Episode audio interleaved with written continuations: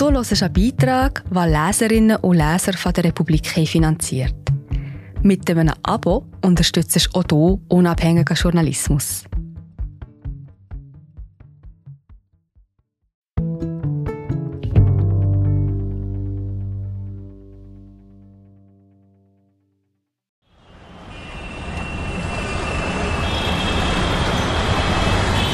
Die größte Stadt Siziliens stemmt sich gegen die Populisten in Rom. Zumindest ihr Bürgermeister. Leoluca Orlando kann keinen Schritt ohne Leibwächter tun, doch er nimmt sich seine Freiheit. Der Idiot von Palermo von Nicoletta Cimino. Eigentlich müsste er schon längst tot sein, aber Leoluca Orlando gab noch nie viel darauf, die Erwartungen an ihn zu erfüllen. Ich war in meiner Kindheit darauf konditioniert, bald sterben zu müssen. Lucchetto stirbt, war wohl der Satz, den ich am meisten gehört habe. Lucchetto, das darfst du nicht, sonst stirbst du. Papa, darf ich ein Motorrad haben? Nein, sonst stirbst du. Leoluca Orlando leidet am Cartagena-Syndrom. Einige seiner wichtigsten Organe liegen seitenverkehrt im Körper. Das Herz rechts, die Leber links. Der Kinderarzt sagte seinem Vater Salvatore, einem sehr respektierten, sehr konservativen, sehr katholischen Juristen, dass sein Sohn wegen dieses Syndroms den 40. Geburtstag sicher nicht erleben würde. Leo Luca hat also schon als Bub keine Zeit zu verlieren. Er macht alles ganz und gar. Ich habe als Kind am Familientisch nie auch nur einen winzigen Rest im Teller gelassen, nie. Das mache ich auch heute nicht. Stellen Sie mir einen übervollen Teller Pasta auf den Tisch. Ich esse alles auf. Ich wollte und will immer mehr. Als Zehnjähriger las ich Dostoevsky, Schuld und Sühne. Mit zehn Jahren ist das ein Schlag in den Magen. Meine Freunde lasen der Amicis Kinderklassiker Cuore oder Pinocchio von Collodi. Und ich? Ich las Dostoevsky. Seine Eltern schicken ihn auf eine Jesuitenschule in Palermo. Er ist ein hervorragender Schüler, schließt in seinem Jahrgang mit der besten Matura von ganz Italien ab. Mit 18 reist er nach London, besucht im Tate Museum eine Ausstellung über Van Gogh und lernt dort ein Mädchen kennen, die Liebe seines Lebens, seine Ehefrau, bis heute. Sie war wunderschön und Sizilianerin wie ich. Sie sprach mich an, kannte mich, ich sie nicht. Wir waren stundenlang in dem Museum und redeten über die Kritik der reinen Vernunft von Immanuel Kant. Leoluca Orlando, 71, der Bürgermeister Palermos, erzählt das alles in seinem Büro im Palazzo delle Aquile. Der Raum hat die Größe einer durchschnittlichen Schweizer Dreizimmerwohnung. Hohe Fenster, eleganter Steinboden und eine freskoverzierte Decke, durch die sich tiefe Risse ziehen. Viel Grandezza und ein wenig Zerfall. Diese Grandezza aus einer anderen Epoche verkörpert auch Orlando in seinem klassisch geschnittenen dunklen Anzug mit dem weißen Hemd und der Krawatte. Eine aus der Zeit gefallene Männlichkeit, wie ein Schauspieler der 60er Jahre, Vittorio De Sica, Michel Piccoli. Orlando ist ein lebendiger Gesprächspartner, unterhaltsam, wenn man denn vor allem zuhören möchte. Unterbrochen wird er ungern. Er erzählt vom Studium der Rechtswissenschaften in Palermo, seiner Zeit in Heidelberg, wo er Deutsch lernt, wie er zurück auf Sizilien an der Universität öffentliches Recht unterrichtet und wie er vom damaligen sizilianischen Präsidenten Piersanti Mattarella als juristischer Berater angestellt wird, dem Bruder von Sergio, dem heutigen Staatspräsidenten Italiens. Piersanti Mattarella wird am 6. Januar 1980 von der Mafia ermordet. Es wird nicht der letzte Freund sein, den Orlando auf diese Weise verliert. Mit 38 steigt er selber in die Politik ein. Mattarellas Witwe bittet ihn darum. 1985 wird er zum Bürgermeister Palermos gewählt. Dann der 40. Geburtstag. Ich köpfte eine Champagnerflasche und dachte mir, ich habe gewonnen, mein Kinderarzt hat verloren, ich bin 40 und lebe noch. Jetzt kann ich sterben. Doch er stirbt nicht, trotz Cartagena-Syndrom. Er wird 41, 42, 43, 44. Mit 45 in den frühen 90er Jahren steht er auf der Abschussliste der Mafia an dritter Stelle. Vor dem Seinen stehen zwei andere Namen, Giovanni Falcone und Paolo Borsellino. Falcone, den Richter, trifft es zuerst. Am 23. Mai 1992 wird sein Wagen auf der Flughafenautobahn nach Palermo von einer Bombe zerfetzt. Die Cosa Nostra hatte dafür 500 Kilogramm Sprengstoff in einem Drainagerohr unter der Straße platziert. Niemand sieht etwas, niemand will etwas gesehen haben. 57 Tage später stirbt auch Paolo Borsellino, Falcones engster Vertrauter und Mitkämpfer. Der Sprengsatz ist in einem Fiat versteckt, der neben dem Haus von Borsellinos Mutter steht. Die Botschaft der Mafia ist deutlich. Hier befehlen wir. Die Sizilianer nennen diese dunkle Zeit der frühen 90er Gianni delle Stragi, die Jahre der Massaker. Und das nächste Massaker wäre eigentlich die Ermordung von Bürgermeister Leoluca Orlando gewesen. Doch die Mafia wartet. Offenbar verweigert die Kuppel, die Versammlung der Oberhäupter der Cosa Nostra, dem Boss Totorina in dieser Frage die Gefolgschaft. Wir sind gerade wieder da. Ich bin Marie José, Wissenschaftsjournalistin bei der Republik. Und ich tue dich hier kurz stören. Mir gefällt bei der Republik, dass sie vertiefen. Es sind mehrheitliche Geschichten, die auf Hintergrund eingehen. Für das Lesen oder Hören, beim Joggen, beim Kochen oder wie man noch einen langen Tag vor dem Computer einfach möchte die Augen zutun. Wir sind werbefrei und nur von unseren Leserinnen und Lesern finanziert. Unter republik.ch slash hallo kannst du auch hier ein Abo lösen. So, und das war es auch schon mit der Störung.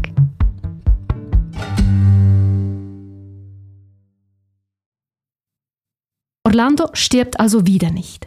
Aber er muss auf etwas Kostbares verzichten, nämlich auf die selbstgewählte Einsamkeit.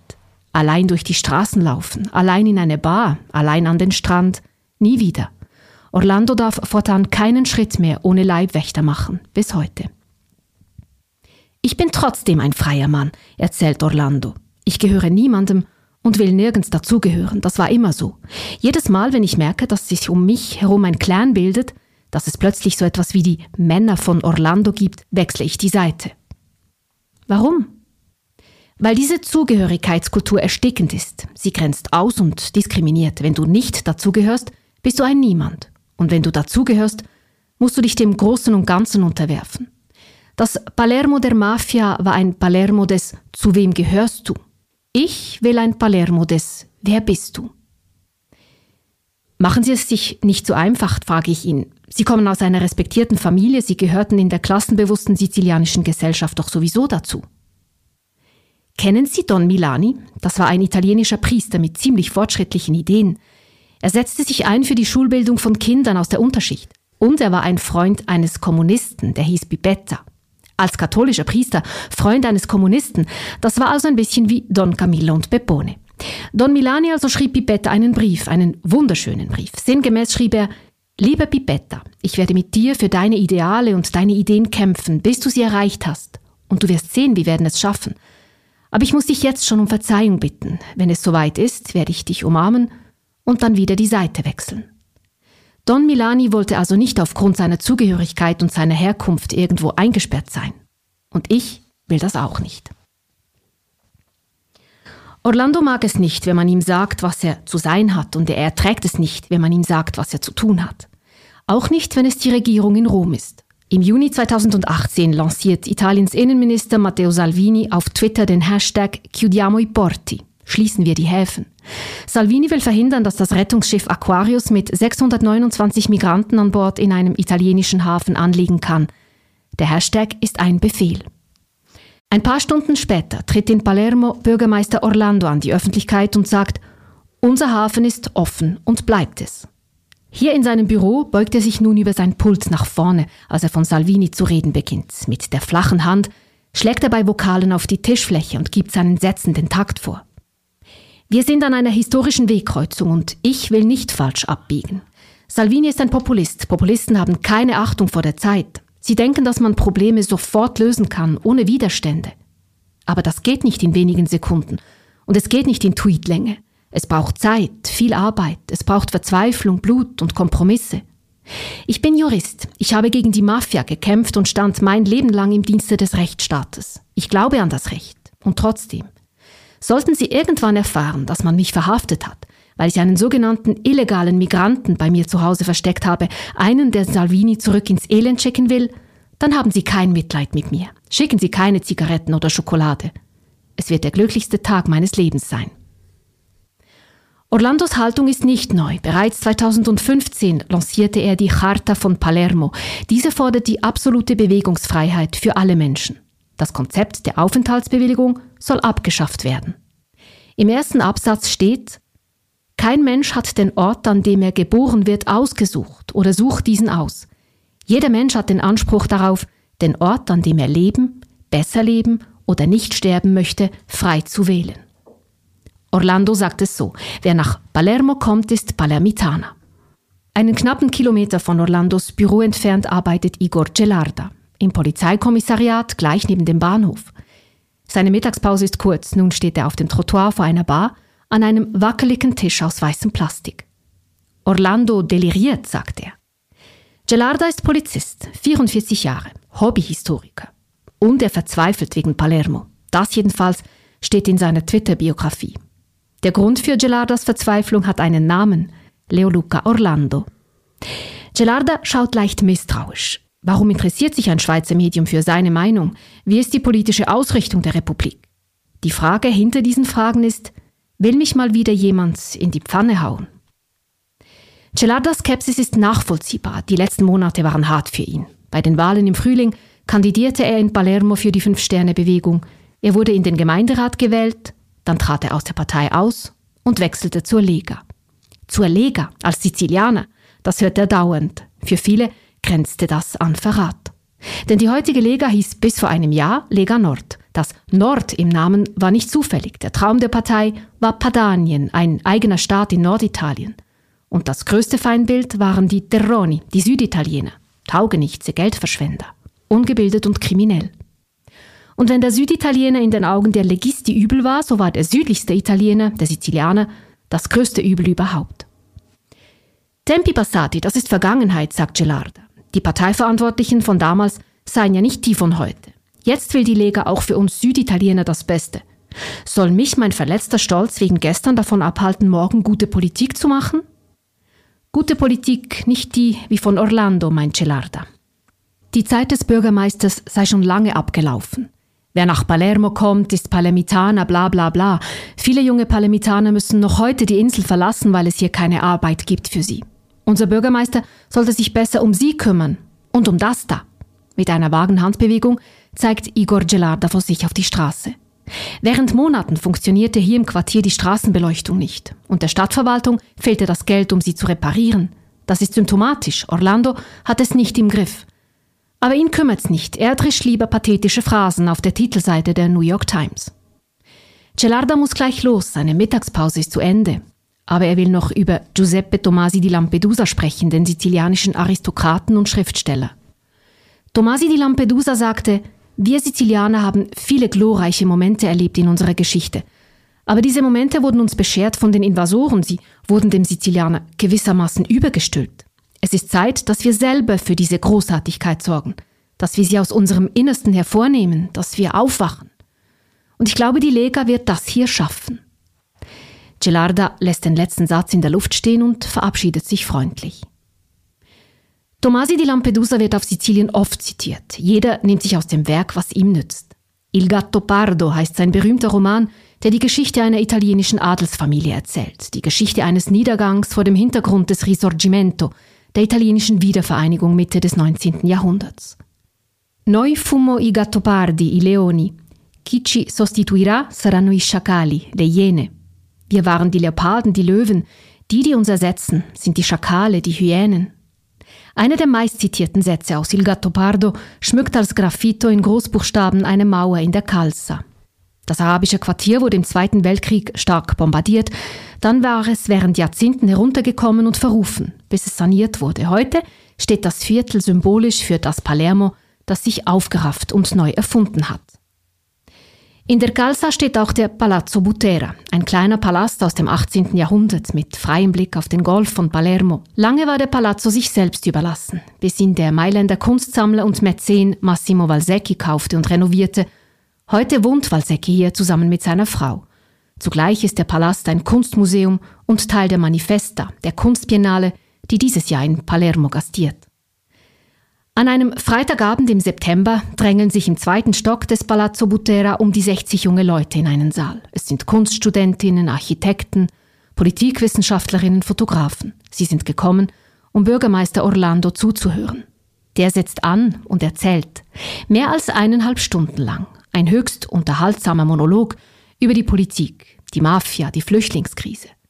Die Luft im Raum ist stickig, aber niemand steht auf und geht, niemand blickt auf sein Smartphone, alle hören Orlando zu.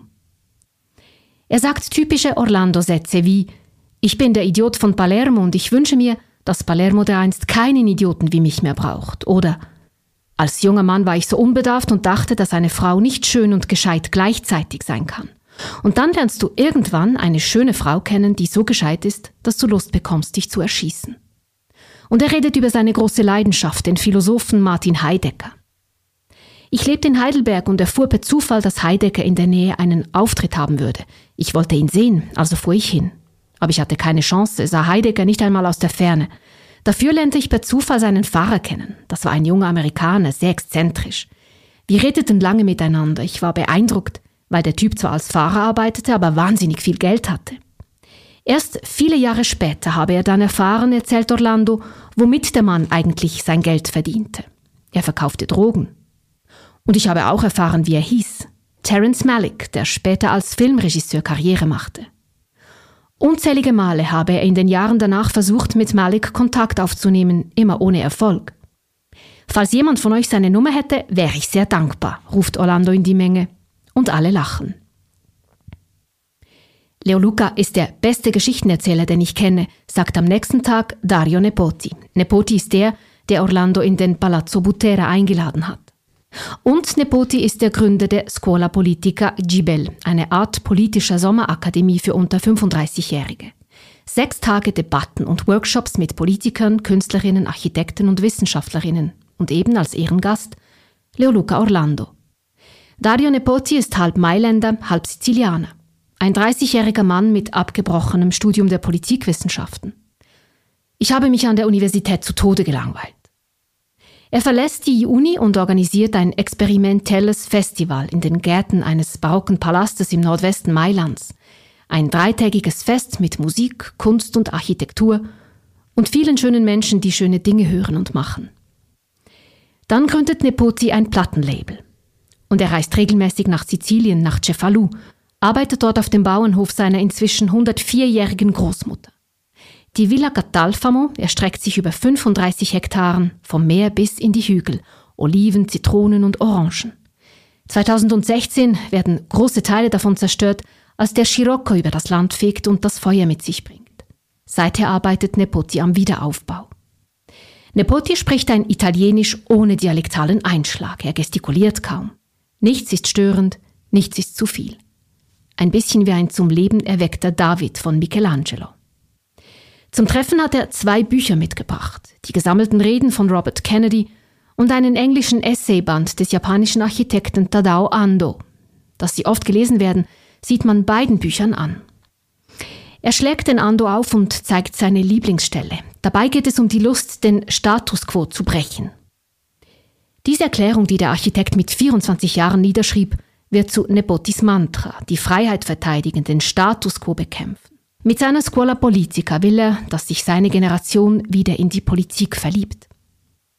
Viele junge Italiener wenden sich ab von der Politik.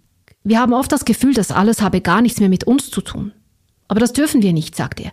Wir dürfen das nicht den Leuten im Land überlassen, die am lautesten schreien und am schnellsten twittern. Palermo sei die richtige Stadt für sein Projekt, nicht Rom, nicht Mailand. Hier liege etwas in der Luft, eine Ahnung, wie vielleicht in Berlin vor 25 Jahren. Und Palermo hat Orlando. Zum Glück hat Palermo Leoluca Orlando.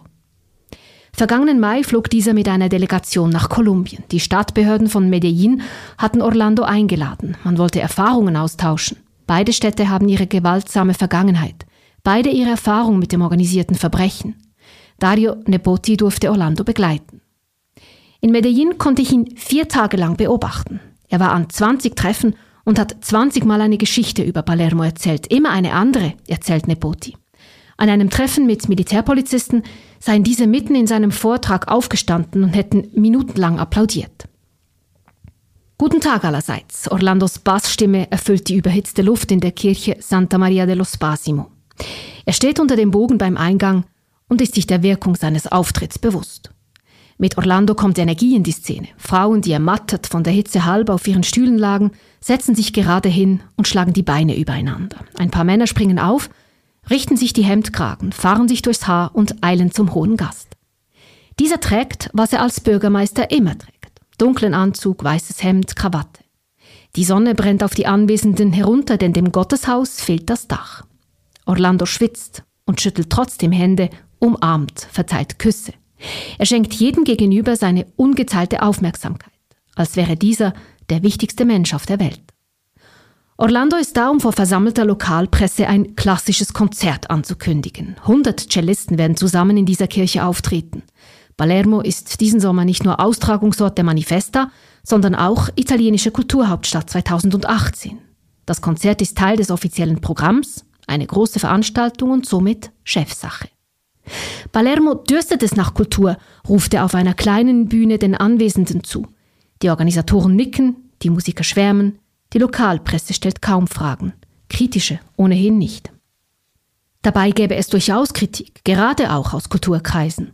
Nur kommt diese Kritik nicht unbedingt laut und gehässig. Manchmal ist sie besonnen und leise und trägt den wunderbaren Namen Luisa Tuttolomondo. Luisa Tuttolomondo ist Heimkehrerin. Sie hat einige Jahre in Norditalien gelebt und studiert. Wie die meisten Menschen, die weg waren und dann zurückkehren an den Ort, der sie ins Leben spuckte, hat sie einen unbestechlichen Blick auf ihre Heimat. Sie kann schließlich vergleichen. Tutolomondo ist Soziologin, ihr Fachgebiet ist Bürgerbeteiligung. Palermo habe unter Orlando vieles in diese Richtung unternommen, sagt die zurückhaltende Frau, und trotzdem, es macht sich ein Unbehagen breit. Sie zeigt mit dem Daumen über die Schulter hinter sich, wo das Teatro Massimo steht, das Opernhaus. Wer nicht zur etablierten Kultur gehört wie Dieter, hat es schwer. Aber niemand muckt auf, Palermo ist klein, alle kennen sich. Darum sagen sie nichts, weil sie vielleicht irgendwann wieder was voneinander wollen, Geld, Zeit, was auch immer. Zeit und Geld, von beiden habe es immer weniger für die kleinen kulturellen Initiativen in der Stadt. Wir haben das Gefühl, sagt sie, dass alle Mittel, die früher da waren, in die Manifesta und die Programme der Kulturhauptstadt geflossen sind. Alles für die Großen, für die internationalen Schlagzeilen. Und wir, wir machen trotzdem weiter und arbeiten praktisch gratis. Wir haben auf Sizilien dieses selbstausbeuterische Gen.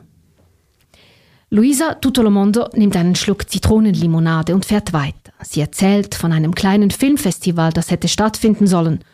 Kurz vor dem Start hätten die Organisatoren alles abgeblasen, weil die Stadt die Unterstützungsgelder trotz Zusagen nicht überwiesen habe. Oder es gäbe jetzt diese geführten Touren durch das Ballaro-Quartier, das für seine Street Art bekannt ist. Für die Premiere sei ein großes Tamtam veranstaltet worden, mit hohen geladenen Gästen aus der Politik und der Kunstszene. Doch an die normalen Palemizzaner habe niemand gedacht, klagt Tutolomondo. Nicht mal die Quartierbewohner hat man eingeladen.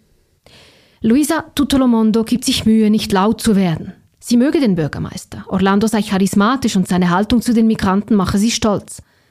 Aber Orlando nehme oft den Mund zu voll und sei dann nirgends mehr, wenn es darauf ankomme.